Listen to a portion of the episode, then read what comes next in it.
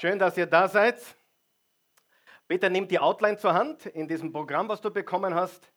Da steckt auch die Outline drinnen. Nächsten Sonntag beginnen wir eine neue Serie von Botschaften mit dem Titel Stark.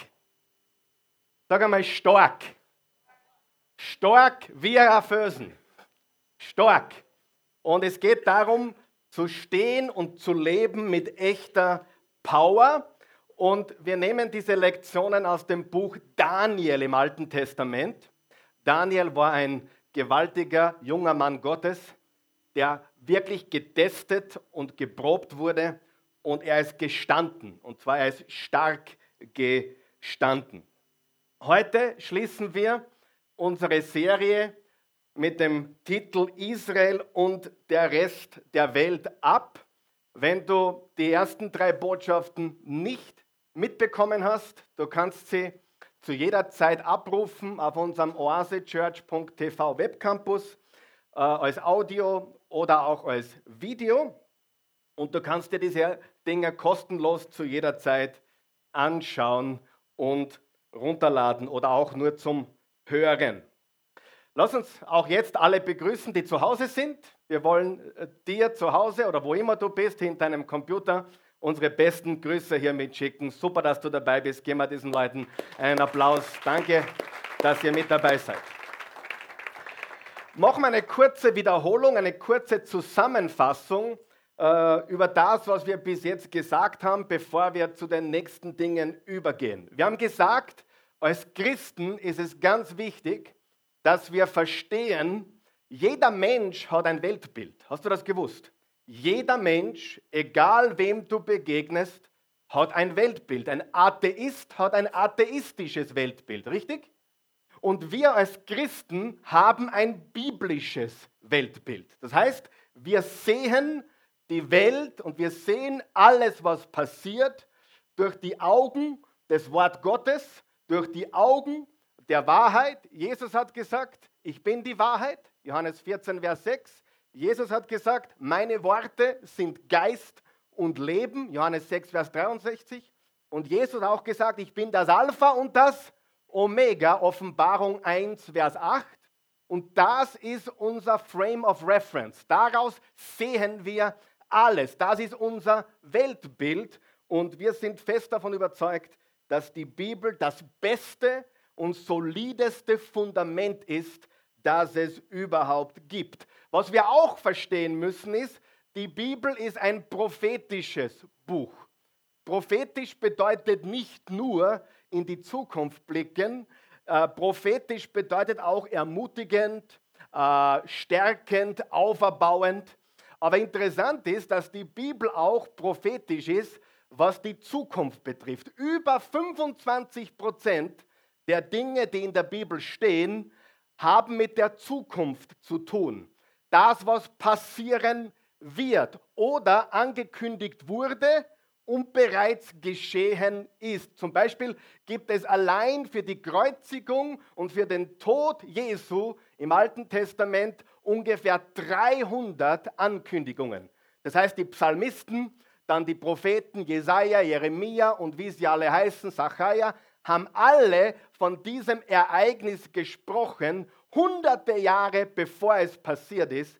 Die Bibel ist ein prophetisches Buch. Es sagt uns, was kommen wird. Und bei mir besteht kein Zweifel, dass alles, was noch offen ist, auch erfüllt werden wird, denn so viele hunderte, tausende Prophetien wurden bis ins Detail erfüllt. Die Bibel ist ein prophetisches Buch. Wir haben auch darüber geredet, wie wichtig es ist, ein Verständnis für die Zeit zu haben, zu wissen, in welcher Zeit wir leben. Ich brauche kein Raketenwissenschaftler zu sein, um heute zu sehen, dass wir in gigantischen Zeiten leben. Wer glaubt das?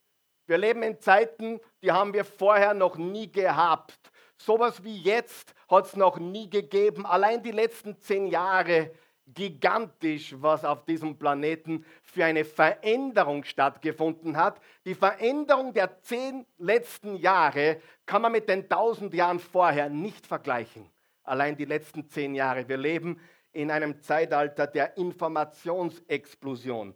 Wir leben im Zeitalter einer immer stärker werdenden Christenverfolgung. Wir leben im Zeitalter von zunehmend mehr Spöttern und Lästerern und lauwarmen Christen, die gar nicht mehr wirklich glauben, was sie glauben oder wissen, was sie glauben sollten, die einfach äh, ja, äh, so ein bisschen wischiwaschi geworden sind. Wir leben in einer Zeit, auch wie die Bibel es angekündigt hat, ganz klar angekündigt hat, äh, schon vor zweieinhalbtausend, dreitausend Jahren, dass Israel von neuem geboren werden würde. Und 1948, am 14. Mai, wurde Israel tatsächlich von neuem geboren. Und ich weiß nicht, ob ihr das wisst, aber schon am nächsten Tag, am 15. Mai, gab es Krieg. Einen Tag nach der Gründung gab es Krieg. Und dieser Krieg hat seitdem nicht aufgehört. Also unmittelbar nach der Erfüllung dieser gigantischen Prophetie der Wiedergeburt Jesu und dann 1967, als Jerusalem äh, eingesetzt wurde als Hauptstadt. All diese Dinge zeigen zurück oder zeigen hin oder deuten hin auf den absoluten Wahrheitsgehalt der Bibel, des Wortes Gottes. Und allein der Antisemitismus, der Judenhass, der heute herrscht, ist ebenso ein Zeichen der Zeit. Die zunehmenden Erdbeben hat Jesus in Matthäus 24 angesprochen die gewaltigen Hungersnöte, die Schere zwischen Reich und Arm, die immer extremer wird. All das kannst du nachlesen in Matthäus 24, auch im Lukas 21 und in den letzten drei Botschaften, die wir hier in der Oase gehalten haben. Kurz als Wiederholung, Gott hat einen Bund geschlossen mit Noah und mit seinem Sohn Sem. Sag einmal Sem. Sem. Warum ist Sem so wichtig? Semitismus. Schon gehört? Semitismus oder Antisemitismus gegen den Semitismus, gegen die Juden. Und leider leben wir in einer Zeit, wo auch hier in Europa sehr viel Judenfeindlichkeit äh, herrscht. Ich weiß nicht, ob du dich erinnern kannst, selbst der Bruno Kreisky, da kann ich mich sogar noch erinnern. Ich habe immer, immer gefragt, ich war so ein 10-, 11-jähriger Bur, wie sich der Bruno Kreisky immer mit so einem komischen Typen getroffen hat, mit einer schwarz-weißen äh, schwarz äh, Tuch über den Kopf. Kann sich jemand erinnern? Das war für mich immer suspekt oder komisch damals schon, dass sich unser Bundeskanzler damals schon mit diesem PLO-Chef, Palästinenser-Chef getroffen hat, was übrigens eine terroristische Organisation ist, genauso wie Hamas heute und Dutzende andere heute. Also bitte nicht träumen, bitte nicht da äh, den Kopf in den Sand stecken. Dieses, diese Organisationen sind terroristische Organisationen mit einem Ziel, und zwar ein ganz gewaltiges Ziel, das ist Israel von der Landkarte zu löschen. Das musst du wissen. Es gibt ein Ziel in all diesen Organisations und das Ziel bedeutet, wir wollen Israel weg. Wir wollen Israel von der Landkarte. Wir akzeptieren nicht. Und noch einmal, seit dem 15. Mai, also einen Tag nach ihrer Gründung, ist der Krieg schon ausgebrochen und seitdem ist sie umgeben von benachbarten feindlichen Staaten und von heute natürlich zunehmend äh, terroristischen Organisationen, die ja ständig geformt werden. Und dieser Bund, den Gott mit, mit Sem geschlossen hat, äh, der wurde dann weitergeführt mit Abraham. Gott hat einen Bund mit Abraham geschlossen und seinem Nachkommen, ein Zahl, und dieser ist Isaac. Gott erneuert den Bund mit Isaac und Gott erneuert dann den Bund mit Jakob. Und Jakob bekommt dann einen neuen Namen. Wie lautet der neue Name? Israel. Und Israel hatte wie viele Burm? Zwölf Burm. Richtig? Sag einmal zwölf Burm. Das war schon Glas Christi, zwölf Burm. Ja? Ich sage dir die Wahrheit, ja. Ich sage es dir so, wie es ist. Ich habe erst fünf, aber vielleicht geht noch was. Ja. Müsst mit der Christi reden. Ich war schon noch bereit. Aber ich gebe mich mit allem zufrieden. Und Jakob am Sterbebett prophezeit über alles. Jetzt sehr wichtig, der Vers kommt gleich auf deiner Outline oder da vorne. Jakob, also der jetzt Israel auch heißt, prophezeit am Sterbebett über alle seine Söhne, aber eine der Prophetien sticht heraus. Wer weiß für wen? Für Judah. Judah. Und die lesen wir jetzt. Genesis 49, Vers 8 bis 12, das ist sehr wichtig. Da steht, Judah, dir jubeln die Brüder zu. Deine Hand hast du am Genick deiner Feinde, deines Vaters Söhne fallen vor dir nieder. Ein junger Löwe ist Judah. Was haben wir letztes Mal gelernt? Jesus, der Löwe aus dem Stamme Juda. Vom Raub, mein Sohn, wurdest du groß, erkauert, liegt da wie ein Löwe, wie eine Löwin. Wer wagt, sie zu verscheuchen? Nie weicht von Juda das Zepter. Wie lange? Nie weicht von Judas Zepter. Der Herrscherstab von seinen Füßen, bis der kommt, dem er gehört, dem der Gehorsam der Völker gebührt. Wer ist das? Der, der kommt und dem alles gehört, dem die Herrschaft gehört. Jesus, das ist eine Prophetie auf Jesus. Und du kannst es nachlesen in Matthäus 1.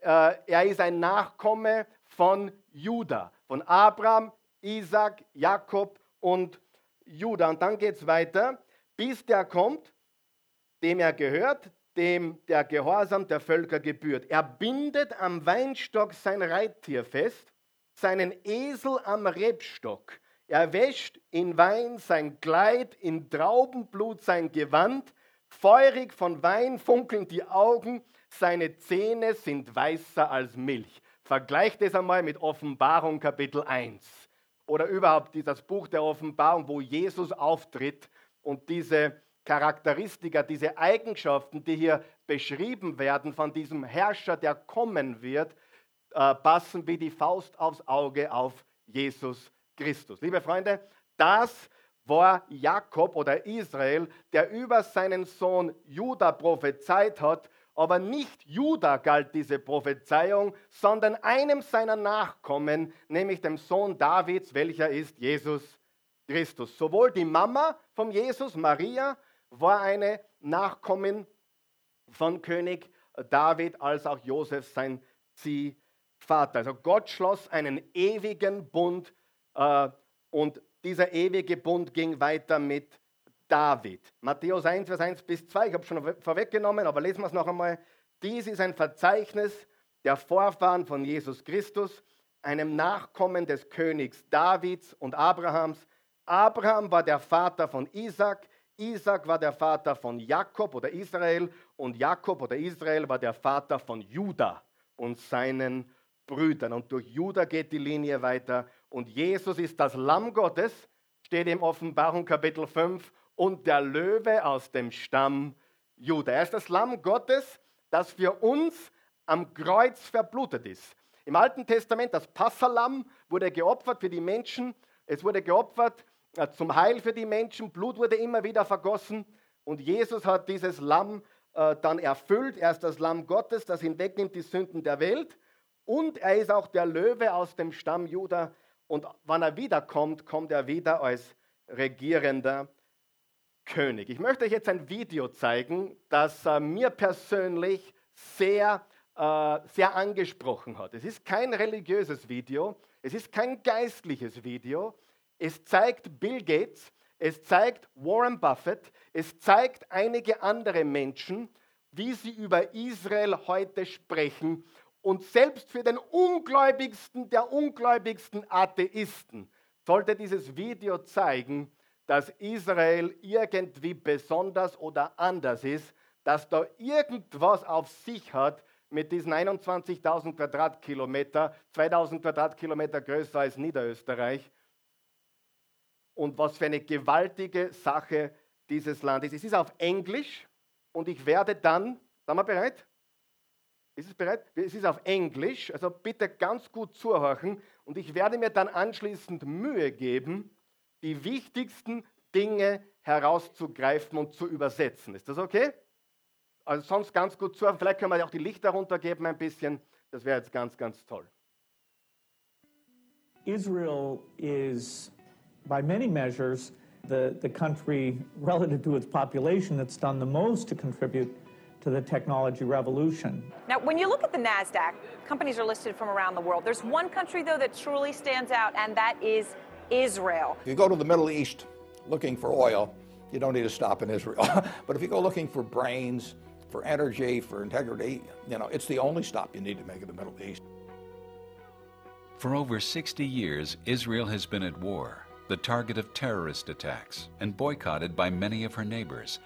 Yet somehow, during this same time, she has built a nation, transformed an arid wasteland into an agricultural miracle, and evolved into one of the most technologically innovative countries in the world. How did a nation of 7 million manage this transformation? Mayor Brand runs Google's Israel operation. The foundation of Israel itself could be seen as a as an entrepreneurial project. Uh, the pioneers who came to build Israel from scratch, they are real entrepreneurs. They took a huge risk. They came to a place that doesn't have much natural resources, that there are a lot of threats from the outside, but they still had a great vision in building a successful country, which means that from the foundation of this country, people were already experienced in risk taking. As president of one of Israel's premier science research institutions, Daniel Zajman thinks part of the explanation is deeply embedded in Jewish culture. We are allowed to ask questions. We are allowed to discuss it. This is very unique, in fact, to the Jewish religion. A willingness to challenge conventional wisdom distinguishes Israel's approach to science. For many scientists, what is on the paper and has been published must be the truth. For an Israeli scientist, what has been published is something one might still question and maybe push further. Israel has this intense penchant for constantly questioning and debating and challenging, which is essential for any innovation based economy. Dan Senor is co author of Startup Nation Israel's Economic Miracle. Some of the factors that have been key to Israel's economic success the role of the military. Almost every single Israeli goes through a leadership experience at a very young age. They're taught at age 18, 19, 20 years old what it means to lead, what it means to improvise, what it means to be entrepreneurial, albeit out in the battlefield. Civilian R&D spending. Israel spends the highest percentage of its economy compared to any country in the world on R&D. Israel has cutting-edge policies on immigration and assimilation. There are over 70 nationalities represented in Israel. The rapid integration of these immigrants through an aggressive Hebrew language immersion program has ensured they participate in Israel's innovation. If you look at the Soviet wave of immigration, 750,000, tens of thousands of those had these remarkable degrees in mathematics and science. It was just this huge influx of technological talent. This talent has fueled more startups than anywhere outside the Silicon Valley, bringing the world's leading corporations to Israel for their top R&D talent. And this economic engine has in turn strengthened the young nation. If you describe Zionism as having a prosperous, strong Jewish state in Israel, obviously the high tech sector goes hand in hand with that. But Israel isn't just innovating for its own ends. A lot of the innovation that comes out from Israel changes the lives of people all over the world. Uh, I think that uh, the time where we could export oranges is basically gone because if you really look at what we can do here and what we can export, then it's basically knowledge. Whether it's in irrigation and saving water, smart use of energy, space investigation, nanotechnology, green technology. The world has a lot to learn from Israel, especially at a time when there is so much yearning for an innovation based economic strategy. For me, Zionism is not only about the prosperity of Jewish people in Israel, but also Jewish people bringing more prosperity to the world.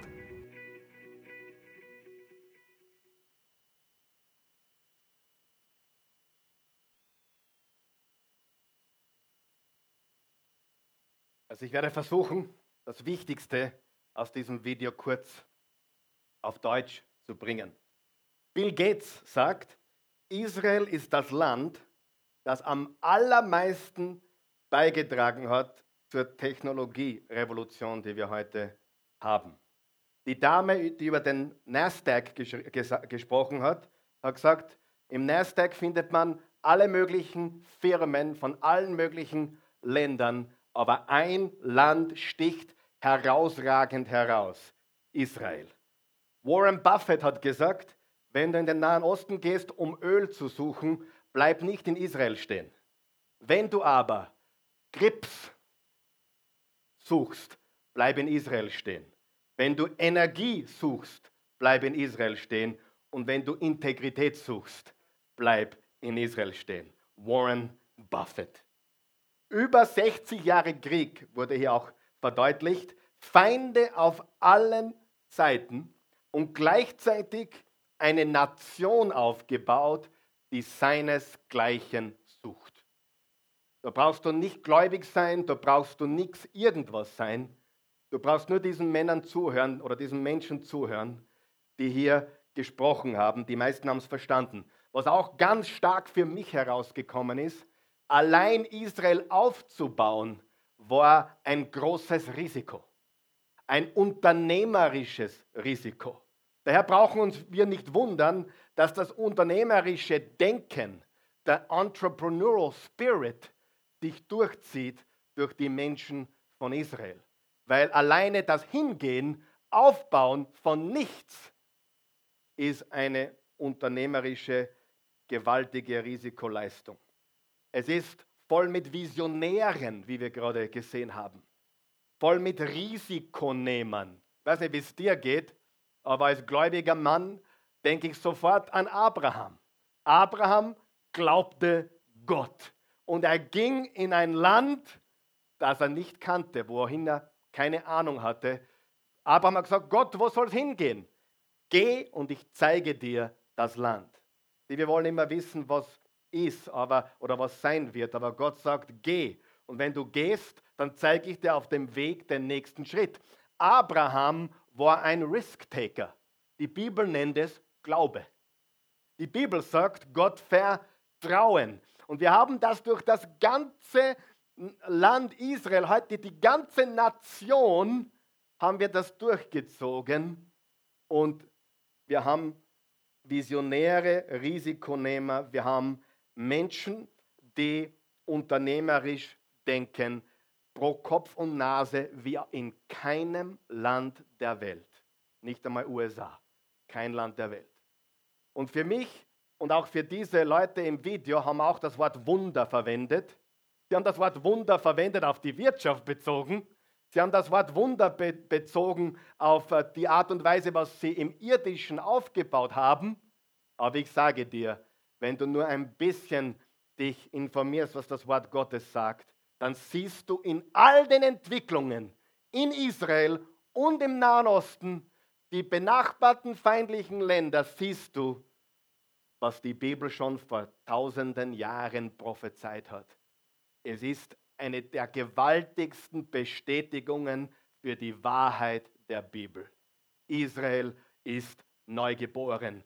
Israel lebt und es wird nicht vernichtet werden. Da kann China tun, was sie wollen, da kann Russland tun, was sie wollen, da kann der Iran mit seinen ganzen Atomwaffen auftanzen. Israel wird von Gott höchstpersönlich verteidigt und sie werden alle Gegner überwinden. Halleluja. Und das ist das Wunder das Wunder Israels, aber für mich weit mehr als diese Männer und Frauen da geredet haben. Für mich eines der wichtigsten Beweise für die Wahrheit der Bibel, weil es erfüllte Prophetie ist, weil es das erfüllt, was Gott gesagt hat. Weißt du, manche gehen her und sagen, okay, die Bibel sagt in den letzten Tagen eine Informationsexplosion. Du brauchst kein Raketenwissenschaftler sein, dass das, was Daniel gesagt hat, im Daniel 12, Vers 3 vor zweieinhalbtausend Jahren, heute Realität ist, oder? Für mich ist das, was in Israel passiert, noch viel stärker als Prophetie. Denn angefangen von Sem über Abraham, Isaac, Jakob, dann weiter Judah, Ruth, David, Salomo und so weiter. All das ist für mich ein Beweis der Bibel. Schau, was im Genesis 13,2 steht. Abraham war sehr reich. Er besaß große Viehherden und viel Silber und Gold. Habt ihr gewusst, dass der Gedanke des Reichtums tief verwurzelt ist in der jüdischen Kultur? Wer hat das gewusst? Und ich sage euch jetzt was, nicht weil sie gierig sind, sondern weil sie die Prinzipien haben. Aber die gute Nachricht ist, auch wir haben die Prinzipien. Schon mal gelesen, König Salomo? Schon mal gelesen, was König David getan hat? Wie die Burschen gelebt haben, die Männer gelebt haben, wie Abraham gewirtschaftet hat, wie Isaac gewirtschaftet hat? Dieser Reichtumgedanke ist tief verwurzelt. Der unternehmerische Gedanke ist tief verwurzelt im Volk Israel, aber nicht seit 65 Jahren oder 66 Jahren, sondern seit Anfang an. Und ich möchte euch nicht überfordern heute, aber Abraham war ein Top-Unternehmer. Isaac war ein Top-Unternehmer. Und ich werde euch das noch zeigen. Das waren nicht irgendwelche, hey, kann man das Sozialamt bitte helfen? Nein, das waren Menschen, die unternehmerisch dachten, die, die, die gesagt haben, Gott, ich weiß nicht, wo du mich hinführst, aber eines weiß ich. Rechter Fuß, linker Fuß. Rechter Fuß, linker Fuß. Das ist Glaube. Glaube heißt nicht, dass du alles jetzt schon weißt. Weißt du alles? Nein, du setzt einen Fuß vor dem anderen. Und das haben wir von unserem Vater Abraham. Vater Abraham, na nicht schon wieder, oder? Hat viele Kinder, viele Kinder hat Vater Abraham. Ich bin's eins von ihnen und eins bist du, juhu. Versteht's hier?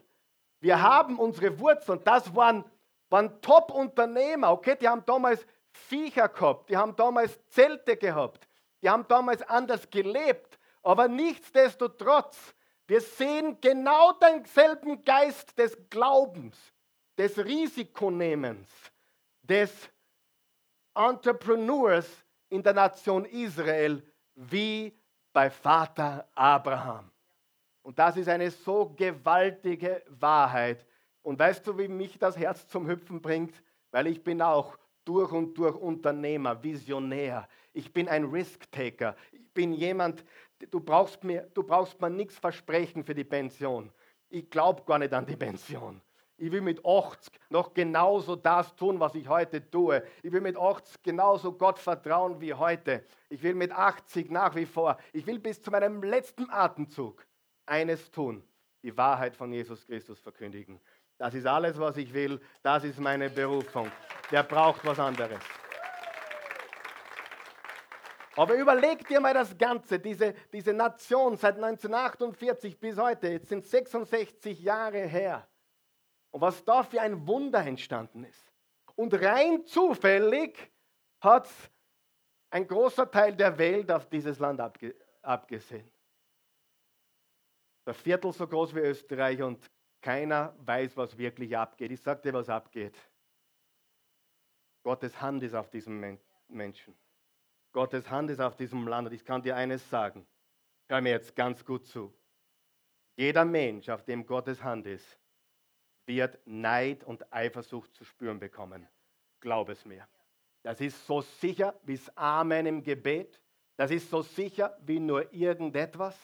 Der Neid, die Feindschaft, die Rivalität ist so gewaltig groß. Und ich lese euch jetzt vor. Übrigens, wenn du nachlesen willst über den Glauben Abrahams und seiner Nachkommen, über das risikoreiche Leben, wie sie alles hinter sich gelassen haben, wie sie einfach gehorsam marschiert sind, lies Hebräer Kapitel 11 oder Galater Kapitel 3. Und du wirst sehen, dass alle die Gott folgen, ein Leben des Glaubens leben. Nicht ein Leben der hundertprozentigen Sicherheit, sondern ein Leben des Glaubens. Lesen wir die nächste Passage, Genesis 26, Vers 12 bis 16. Isaac, das ist der Sohn von Abraham. Isaac säte, was hat er getan? Er ist langweilig herumgestanden. Nein, er säte. Wer glaubt an das Gesetz von Saat und Ernte? Wer glaubt, dass man in die Hände spucken will, muss, wenn man was bewegen will? Wer glaubt, dass man arbeiten muss, wenn man ein Imperium aufbauen möchte? Wer glaubt, dass man mehr geben muss als der Nachbar, wenn man an Top gehen will? Wer glaubt es? Und die Leute glauben, ich habe 40 Stunden gearbeitet. 40 Stunden ist lächerlich. Ihr habt das richtig gehört. 40 Stunden ist absolut lächerlich. Mein, einer meiner Pastoren in Oklahoma hat gesagt, der ist auch sehr, sehr wohlhabend durch eigene Arbeit, er ist ein Rancher. Der hat gesagt, wenn du einen Job hast, das ist nichts Verwerfliches. Nicht jeder kann Unternehmer sein. Aber du kannst am sechsten Tag, am Samstag, ein Hobby zu Geld machen. Du kannst ein Buch schreiben, du kannst eine CD aufnehmen, du kannst ein Business starten on the side nach deinen 40 Stunden. Und dann hat er was ganz Revolutionäres gesagt. Sogar die Juden haben gewusst, sechs Tage wird gearbeitet und am siebten Tage wird geruht. Die Fünf-Tages-Woche ist von der Hölle. Spaß, Spaß, Spaß, Spaß. Es ist einfach, ich sage, ich tue ein bisschen Spaß haben wir mit euch heute. Die Fünf-Tage-Woche ist nicht in der Bibel. Das haben wir erfunden. Gott hat gesagt, am siebten Tage sollen sie ruhen, richtig? Und jeder kann mehr tun und mehr bewegen, wenn er bereit ist, seinen Allerwertesten zu bewegen und Gott zu vertrauen und zu gehen mit seinen Talenten. Sieh, das Traurige in unserer Gesellschaft, eines der traurigsten Dinge überhaupt, ist, dass, die, dass viele Menschen, vielleicht sogar die meisten Menschen, Jobs haben, die nichts mit ihrer Berufung zu tun haben. Die haben nichts gegen den Job. Hey, wenn du deine Familie versorgen willst, ich applaudiere dir. Nimm dir drei Jobs, wenn es notwendig ist, richtig? Meine, meine Neffin, die hat, glaube ich, zwei Jobs. Die hat gearbeitet, mit 8,5 Monaten schwanger, hat noch zwei Jobs gehabt, richtig? Der eine war 30 Stunden, der andere war auch 35 Stunden und ihr Mann genau das gleiche, zwei Jobs. Und sie bauen was auf. Das ist alles, was sie kennen und wissen. Aber wisst, was das Traurige ist? Dass das meiste mit ihrer Berufung, mit ihren Gaben, Talenten und Fähigkeiten sehr wenig zu tun hat. Und deswegen behalte deinen Job, tu alles, was du musst, um deine Familie zu versorgen. Aber beginne auch deine Gaben und Talente einzusetzen. Und auch wenn es freiwillig ist, zum Beispiel hier oder woanders. Aber bewege dich, vertraue Gott. Halleluja. Das ist sehr, sehr wichtig. Wo war ich? Isaac säte. Da können wir schon aufhören, das ist sehr gut, oder? Isaac säte. Isaac säte in Gerar Getreide aus und erntete in diesem Jahr hundertmal so viel, wie er gesät hat. Das ist gut, oder? Er hat hundertmal geerntet. Natürlich, das war teilweise die natürliche Saat. Wer glaubt aber auch Gottes Segen dabei? Hundertprozentig. Auch weiterhin vermehrte sich Isaaks Besitz und er wurde ein sehr reicher Mann. Er hatte so viele Schafe, Ziegen, Rinder und Knechte, dass die Philister neidisch wurden. Sag einmal neidisch. Neidisch wurden. Deshalb, jetzt pass auf, deshalb schütteten sie alle Brunnen zu. Die haben Schaden angerichtet. So neidisch waren sie. Das erinnert mich an Menschen, die, wenn du ein neues Auto dir kaufst, die hergehen und dir die Reifen aufschlitzen. So ungefähr war das. So neidisch waren die. Ähm, die von den Knechten seines Vaters Abraham ge gegraben worden waren. Abimelech sagte zu Isaac, zieh weg von uns, du bist uns zu mächtig geworden. Isaac war ein Bundsmann. Er war der Sohn von Abraham. Er war der Vater von Israel. Und er war ein gewaltiger Sämann. Er war ein Unternehmer. Er war ein, ein Mann, der gesät hat und geerntet hat. Und ich will, dass du siehst, dieses Unternehmerische ist so tief verwurzelt in diesen Menschen, in der jüdischen Kultur. Wir haben da gelesen oder gehört im Video, sie dürfen denken. Hast du es gehört? In unserem Land darf man denken, man darf hinterfragen und man darf Risiken eingehen und man darf vertrauen. Gewaltig, oder? Ich habe mir vorige Woche ein Video angeschaut von einem jüdischen Rabbi, der in der Hillsong Church in London gepredigt hat. Also er dürfte ein messianischer, er ist ganz sicher ein Christusgläubiger Rabbi. Und er hat Folgendes gesagt. Er hat gesagt, als Jude darf ich Dinge sagen, die sonst niemand sagen darf. Aber warum sind Juden immer oder viele von ihnen, es gibt auch arme Juden, aber warum sind so viele Juden so reich oder so wohlhabend? Und er geht darauf ein, dass er sagt, das sind die Prinzipien, es sind die Dinge. Und wohlgemerkt, Abraham hat Gott gesucht, nicht den Besitz. Hast du mich verstanden? Isaac hat Gott gesucht, nicht den Besitz. Und das ist ganz wichtig. Hiob war reicher als alle Männer im Osten. Er hat Gott gesucht, nicht den Besitz. Ist es verwerflich, wenn ich Gutes tue, dass ich dafür groß belohnt werde? Ist das verwerflich? Und solange du das glaubst, kannst du nicht mehr bekommen. Weil du lehnst innerlich alles ab, was mit Reichtum und Geld zu tun hat. Wenn du jemanden siehst, der mehr Geld hat als du, und du dir denkst, der ist wahrscheinlich der Stunken und der Logen und sonst noch was. Und du denkst dir das und du, du, du, du beginnst neidig zu werden. Es passiert eines in deinem Leben.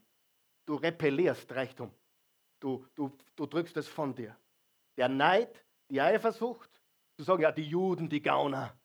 Oder die Juden, die, wie sagt man, ähm, die stingy people, wie sagt man, die, die Knausrigen. Aber ich sage dir, was haben wir in dem Video auch gesehen? Wir können von den Israels viel lernen. Die ganze Welt kann von ihnen lernen. Aber ich will, dass du verstehst, wir beschränken das nicht auf das Irdische, auf das Wirtschaftliche. Wir wollen sehen, dass das tief verankert ist in ihrem Denken. Seit Anfang an, seit ihren Erzvätern Abraham, Isaac und Jakob. Es ist Teil ihrer Denke. Und ich bin so froh darüber, dass ich das heute sagen darf. Weil Gott hat nichts dagegen, dass du belohnt wirst. Es darf dir nicht um den Reichtum gehen, es muss dir darum gehen, Gutes zu tun. Aber wenn du vielen Menschen Gutes tust, was passiert dann meistens? Dann kommt eine Ernte zurück. Und solange du glaubst, mit Geld verdienen stimmt was nicht, solange du den Gedanken hast, Geld verdienen ist irgendwie anrüchig, solange hast du das Problem und du stößt es von dir. Glaube mir, du schadest dir selbst. Und das ist aber das Erbe von Abraham, Isaac und Jakob. Halleluja. Reden wir jetzt über die Feinde Israels zum Abschluss, weil die, die Situation haben wir heute natürlich auch gewaltig. Man muss die Feinde Israels in zwei Gruppen teilen heute. Und diese Feinde Israels, liebe Freunde, sind nicht nur eine Bedrohung für Israel, sondern für die gesamte Welt mittlerweile. Äh, also für mich, ganz ehrlich, was ich so gelesen und studiert habe, ist Iran wahrscheinlich die größte Bedrohung für unsere Welt. Potenzielle Bedrohung mit den Atomwaffen und so weiter. Iran ist nicht zum Unterschätzen. Aber es gibt grundsätzlich zwei Gruppen. Gruppe 1, die benachbarten islamistischen Nationen, die in den vergangenen Kriegen Israels Gegner waren. Ja? Wir wollen jetzt nicht unbedingt alle Nationen aufzählen, aber es gibt rund um Israel herum äh, Nationen, die, also benachbarte Islam, islamische Nationen, die bis jetzt und bis heute in vergangenen Kriegen Israels Gegner waren. Und dann gibt es zweitens zunehmend, das hast du vielleicht auch gestern im Fernsehen wieder gesehen, das siehst du überall, die radikalen terroristischen Organisationen, die in letzter Zeit geformt äh, wurden und die Zerstörung Israels als Ziel ausgerufen haben. Diese beiden Kategorien haben wir. Und diese Bedrohung für die ganze Welt. Aber bitte, hör mir jetzt gut zu. Eines ihrer ganz großen Ziele ist, ob du das glauben willst oder nicht, es ist die Wahrheit, ist die Auslöschung Israels. Das ist das Ziel all dieser terroristischen Organisations. Ja? Golda Meir, der Name sagt euch vielleicht was, sie war eine Premierministerin, die erste von Israel, die dritte, äh, dritte Frau der Welt und die erste Frau in Israel als Premierministerin, hat Folgendes gesagt. Jetzt hören wir ganz gut zu. Frieden wird kommen. Und sie war keine gläubige Frau. Aber sie hat genau das gesagt, was ich denke. Frieden wird kommen, wenn die Araber ihre eigenen Kinder mehr lieben, als sie uns hassen. Mit anderen Worten, sie lieben ihre Kinder weniger als der Hass, den sie gegen uns haben. Weil kommen Leute, was ist mit den Palästinenserkindern, die werden da abgeknallt und die werden in den Medien hergezeigt. Ja klar. Glaubst du, dass die Medien die Wahrheit liefert? Sollten wir die Palästinenserkinder schützen? Ja. Wer glaubt, alle Kinder gehören geschützt? Alle Menschen sind von Gott geliebt und können geschützt. Jeder Rassismus ist teuflisch. Wer glaubt das? Ich habe Freunde, aus dem Iran übrigens. Ich habe persische Freunde. Ich habe ägyptische Freunde. Einer teilt sogar die Bühne mit mir jeden Sonntag. Der hat ein Klotzen und so ein bisschen größere Ohren wie die anderen. Kennt ihr den vielleicht? Und Ägypten ist einer der großen Feinde Israels. Auch schon seit der Geschichte übrigens. Ähm, Ja, wir müssen die Kinder der Palästinenser schützen, auch vor ihren eigenen Terroristen, vor ihren eigenen Extremisten. Israel will heute Frieden, heute, jetzt. Aber wenn sie sagen würden, wir machen nichts, würden wir morgen einen Genozid haben. Das ist die Wahrheit. Und wenn die Araber aufhören würden, die Palästinenser aufhören würden, hätten wir morgen Weltfrieden. Das ist die Wahrheit. Und das ist auch, was die Bibel sagt. Und also Frieden wird kommen, sagt Golda Meir. Ich glaube, sie ist 1978 gestorben. Die kam aus äh, Kiew, Ukraine. Äh, Frieden wird kommen, wenn die Araber ihre eigenen Kinder mehr lieben, als sie uns hassen.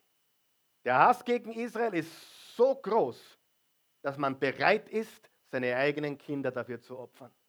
Und das ist das, was du in den Medien siehst, wo Leute sagen, oh mein Gott, die Palästinenserkinder. Ja, sie gehören geschützt. Aber kein einziger Israeli will einem der Palästinenserkinder irgendwas Böses. Das Ziel ist die Zerstörung Israels, weg von der Landkarte. Die alttestamentlichen Propheten sagen ganz klar, dass wenn die Juden von ihrem zweiten Exil zurückkehren in ihr Heimatland, werden sie nie wieder von dort verdrängt werden. Daher, ich sage es noch einmal, weder China wird es schaffen, weder Iran noch Russland, weder ähm, die anderen arabischen Länder, keine terroristische Organisation wird es schaffen, Israel von diesem Planeten zu beseitigen. Und ich sage dir warum. Nächste Slide bitte. Hier ist das Warum. Gott der Allmächtige. Gott der Allmächtige. Und das ist die einzige Begründung. Gott der Allmächtige höchstpersönlich wird Israel verteidigen und Israel wird alle, das Wort alle fehlt hier, Angriffe überleben und alle Widersacher überwinden. Ich kann dir eines sagen, und ich zitiere hier das Wort Gottes der alten testamentlichen Propheten, egal was sie probieren, egal was sie probiert haben bis jetzt, Israel wird stehen und zwar stark, ganz stark. Und Jerusalem wird das absolute Zentrum des Universums. Zum Abschluss heute möchte ich dir ein paar Sachen mit auf den Weg geben, die Gott denen verheißt, die Israel unterstützen. Warum? Warum wir, warum du und ich Israel unterstützen sollen. Erstens, Gott verheißt die zu segnen, die Israel segnen. Genesis 12, Vers 3, ich will segnen, die dich segnen und verfluchen, die dir verfluchen. Das hat Gott zum Abraham gesagt und es ist für heute gültig. Ich lese jetzt eine Geschichte vor, die ist hochinteressant im Neuen Testament. Du kannst sie mit mir lesen und ich zeige dir da was, was du vielleicht noch nie gesehen hast. Nachdem, bist du dort? Nachdem Jesus das alles vor dem Volk gesagt hatte, ging er nach Kapharnaum. Der dort stationierte Hauptmann hatte einen Diener, der ihm viel bedeutete. Dieser war schwer krank und lag im Sterben. Als der Hauptmann von Jesus hörte, ganz kurz stopp, der Hauptmann war ein römischer Hauptmann, ein Nicht-Jude. Ein was? Nicht-Jude. Als der Hauptmann von Jesus hörte, und damals durften die Nichtjuden, also die Juden durften nicht wirklich in Berührung kommen, und das römische Reich war sowieso der Teufel äh, personifiziert, schickte er einige von den jüdischen Ältesten zu ihm. Sie sollten ihn bitten zu kommen und seinem Diener das Leben zu retten. Die Männer kamen zu Jesus und baten ihn inständig. Er verdient es, dass du ihm diese Bitte erfüllst. Warum so inständig? weil er ein Nichtjude war, weil eigentlich die Zeit für die Nichtjuden, für die Heiden noch nicht gekommen war. Habt ihr gewusst, dass Jesus anfänglich nur zu den Juden gesprochen hat? Erst nach seiner Auferstehung wurde das Evangelium geöffnet für alle Menschen. So. Er ist es würdig oder er hat es verdient, dass du ihm diese Bitte erfüllst, sagten sie. Jetzt pass auf, unterstrichen ist es sogar. Er liebt unser Volk. Was liebt er? Er liebt unser was? Volk. Welcher Volk ist es? Juden. Er liebt unser Volk und hat uns sogar die Synagoge gebaut. Dieser römische Hauptmann, ein Nicht-Jude, liebt die Juden und hat ihnen sogar die Synagoge gebaut. Ob das bedeutet, dass er es selber gebaut hat, bezweifle ich, aber er hat es genehmigt oder zugelassen oder unterstützt. Jesus ging mit ihnen. Als er nicht mehr weit vom Haus entfernt war, schickte der Hauptmann einige seiner Freunde zu ihm und ließ ihm sagen, Herr, bemühe dich nicht, jetzt höre diesen Glauben an, ich bin es nicht wert, dass du unter mein Dach kommst, deshalb bin ich auch nicht persönlich zu dir gekommen. Sprich nur ein Wort und mein Diener wird gesund. Ich unterstehe ja auch dem Befehl von Vorgesetzten und habe meinerseits Soldaten unter mir. Sage ich zu einem von ihnen, geh, dann geht er. Und zu einem anderen, komm, dann kommt er. Das nennt man Autorität. Also er sagt, Jesus, wann ich diese Autorität habe, du hast viel mehr Autorität wie ich. Wenn du sagst, Krankheit verschwinde, du hast die Autorität dazu. So einen Glauben hatte er. Und wenn ich zu meinem Diener sage, tu das, dann tut er es. Jesus war sehr erstaunt, das zu hören. Er drehte sich um und sagte zu der Menschenmenge, die ihm folgte, ich versichere euch, solch einen Glauben habe ich in ganz Israel nicht gefunden. Als die Freunde des Hauptmanns in dessen Haus zurückkamen, war der Diener gesund. Jetzt können wir spekulieren, aber warum war Jesus bereit, diesem Mann so schnell zu helfen? Ich glaube, weil er ein Judenfreund war. Ich glaube, weil er, so wie da steht, er hat unserem Volk viel geholfen, viel Gutes getan und uns sogar unsere Synagoge aufgebaut. Und Jesus hat gesagt, wow, er liebt unser Volk. Und übrigens, Jesus war ein hingegebener jüdischer Rabbi. Nur so nebenbei. In der Apostelgeschichte 10, wer kennt diese Geschichte? Wer glaubt, dass Gott Menschen segnet, die Israel segnen? Wer glaubt, dass Gott Menschen segnet, die Israel positiv erwähnen, über sie positiv ihnen Gutes tun? Die Bibel sagt das. Lesen wir weiter. In der Apostelgeschichte 10, ich zähle die Geschichte ganz kurz, da war ein, äh, auch ein römischer Mann namens Cornelius. Und Cornelius hat viel gebetet und viele Almosen gegeben. Und da steht im Vers 2, er tat viel für notleidende Juden und betete regelmäßig. Ein Nichtjude, er hat viel für die notleidenden Juden getan und regelmäßig gebetet und dann hat Gott ihm den Petrus geschickt. Was Besseres hätte ihm nicht passieren können. Durch Petrus kam er zum Glauben. Das ganze Haus kam zum Glauben. Warum? Er war gottesfürchtig.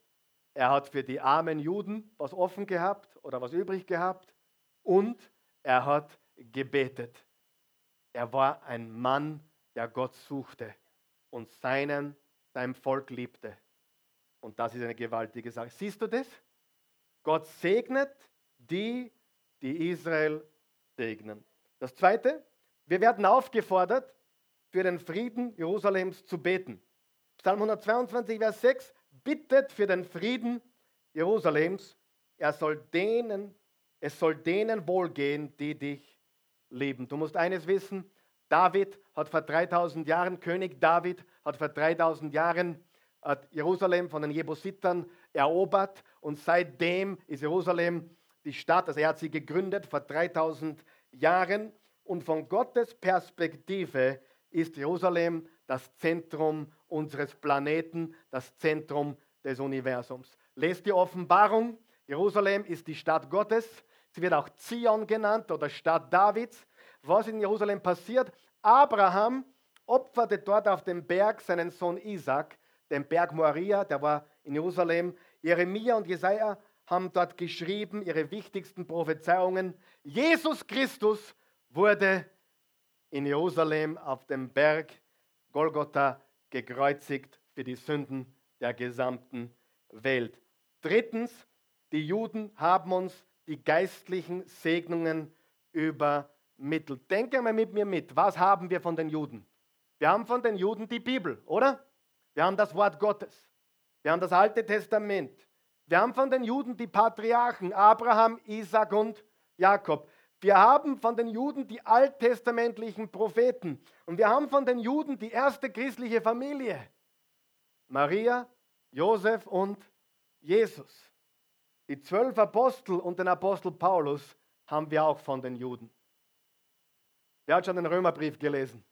Den Galaterbrief, all die Briefe von Paulus. All das haben wir diesem Volk zu, zu danken. Und liebe Freunde, wir haben es nie an die große Glocke gehängt, wir haben auch noch nie so viel getan, aber ich kann euch sagen, wir planen schon, ähm, einen ganzen Flieger zu füllen äh, und einmal nach Israel zu fliegen. Ja, wir machen das. Und äh, mein Freund, der Edward John, macht das schon seit Jahren. Er fliegt da letztes Mal, glaube ich, mit 200 Leuten nach Israel. Also er, er füllt da einen Flieger, äh, also wo der Flieger dann quasi ganz, äh, ganz voll ist mit eigenen Leuten. Das war Hetz, oder? Und er hat mich schon öfters einmal gefragt, ob wir das gemeinsam machen. Und ich habe ihm letztes Mal gesagt, wir machen das ganz sicher.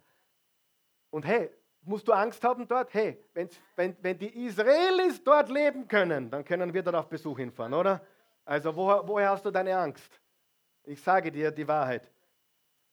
Gott zeigt uns durch das Volk Israel seinen Plan für die ganze Welt. Und der gerade genannte Apostel Paulus, und mit dem schließe ich ab, das ist die wichtigste Botschaft heute. Der Apostel Paulus, ein Jude, ein Pharisäer gewesen, ein ganz ein Studierter, zu Füßen Gamaliels, das war eine Elite-Uni quasi, so wie heute Harvard oder, oder Yale. Da war der, der, der Paulus Schüler, der Saulus, ein Fanatiker, der dann äh, zu Jesus gekommen ist, auf eine gewaltige Art und Weise. Er hat geschrieben im 1. Korinther 2, Vers 1 bis 2, als ich zu euch kam, Geschwister, um euch das Geheimnis zu verkünden, das Gott uns enthüllt hat, versuchte ich nicht, euch mit geschliffener Rhetorik und scharfsinnigen Argumenten zu beeindrucken. Nein, ich hatte mir vorgenommen, eure Aufmerksamkeit einzig und allein auf Jesus Christus zu lenken. Auf Jesus, den Gekreuzigten.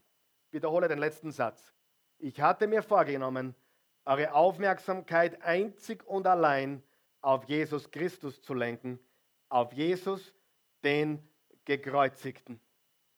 Liebe Freunde, die wichtigste Botschaft, die wir haben, ist Jesus Christus, der Gekreuzigte. Dort in Jerusalem wurde er für dich und für mich an ein Kreuz geschlagen. Er ist für dich und für mich gestorben. Er ist verblutet. Er ist auf brutalste Art und Weise ums Leben gekommen. Und er hat den Preis für deine Schuld, für meine Schuld und die Schuld der ganzen Welt bezahlt. Ich habe vor ein paar Tagen was geschrieben, ich glaube gestern auf Facebook habe ich was geschrieben. Gott liebt jeden Menschen. Gott hat noch nie einen Menschen gemacht, den er nicht liebte. Gott hat noch nie einen Menschen gemacht, für den Jesus Christus nicht gestorben wäre. Und dann kommen Kommentare wie Adolf Hitler auch, Ivan den Schrecklichen auch, Dracula auch. Und ich sage dir die Wahrheit, Jesus liebt jeden Menschen.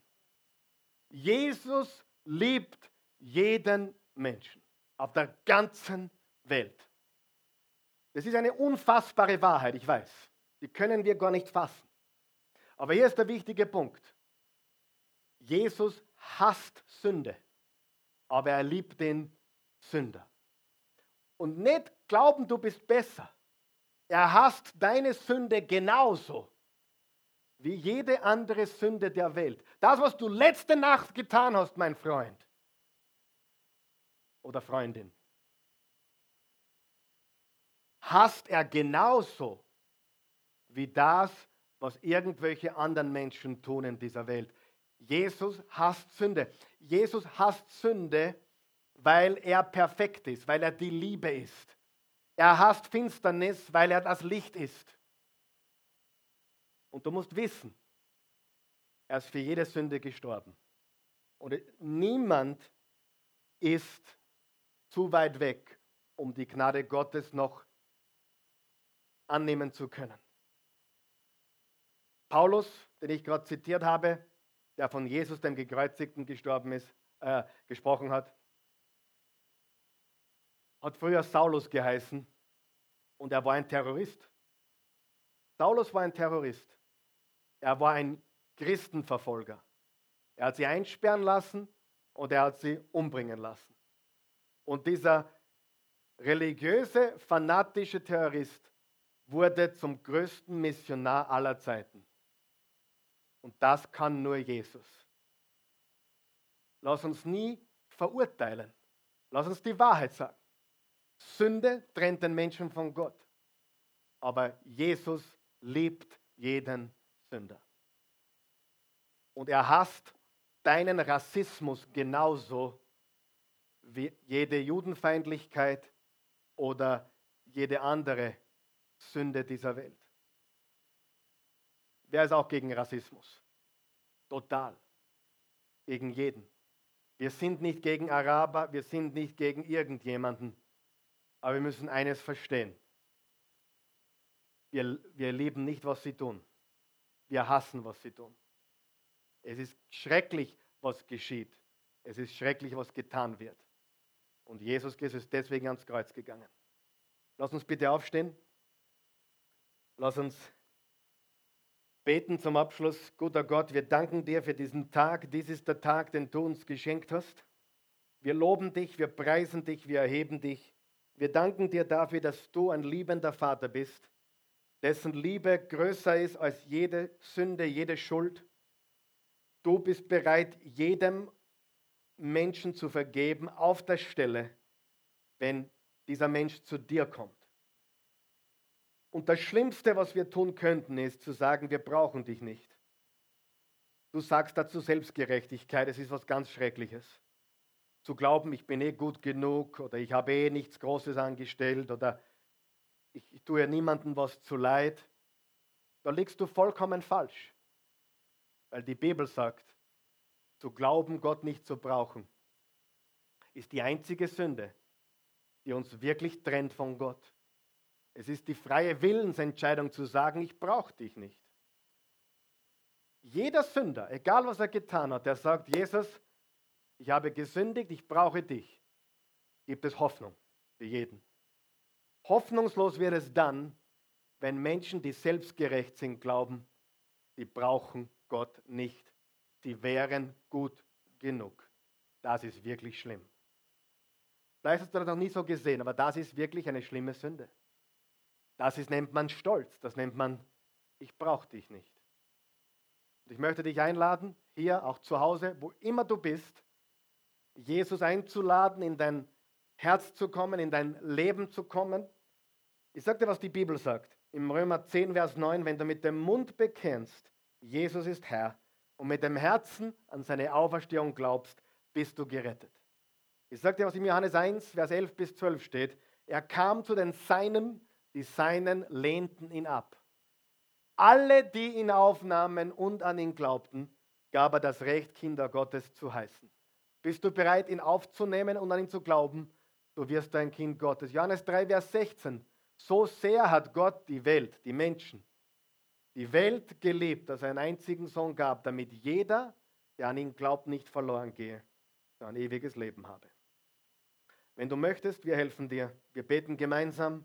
Ich bete was vor, nicht um dir was in den Mund zu legen, bitte. Ich will dir nur helfen, etwas zu formulieren. Du kannst es auch ein bisschen anders formulieren, aber es sollte ungefähr so sein. Es sollte ungefähr diesen Inhalt haben. Guter Gott, danke, dass du mich liebst. Trotz allem, was ich mir zu Schulden habe kommen lassen. Bitte verzeih mir. Reinige mich von aller Schuld. Ich gebe zu, ich bin ein Sünder. Ich brauche Vergebung. Ich brauche dich, Jesus, als meinen Retter. Du bist für meine Schuld gestorben am Kreuz. Und jetzt sage ich, ich glaube, du bist für mich gestorben, du wurdest begraben und du bist auferstanden. Du lebst. Lebe jetzt in mir, in meinem Herzen. Ich vertraue dir. Ich gebe dir mein Leben und ich nehme deins. Jesus, komm in mein Leben und hilf mir zu leben, wie es dir gefällt. Frei von Sorgen, frei von Angst, voll mit Vergebung für andere, voll mit Frieden und Freude. Alles, was ich nicht produzieren kann. Aber du gibst es mir. Lerne mich oder lehre mich zu leben, wie es dir gefällt. Mein Leben gehört dir. Jetzt. Für immer. Amen.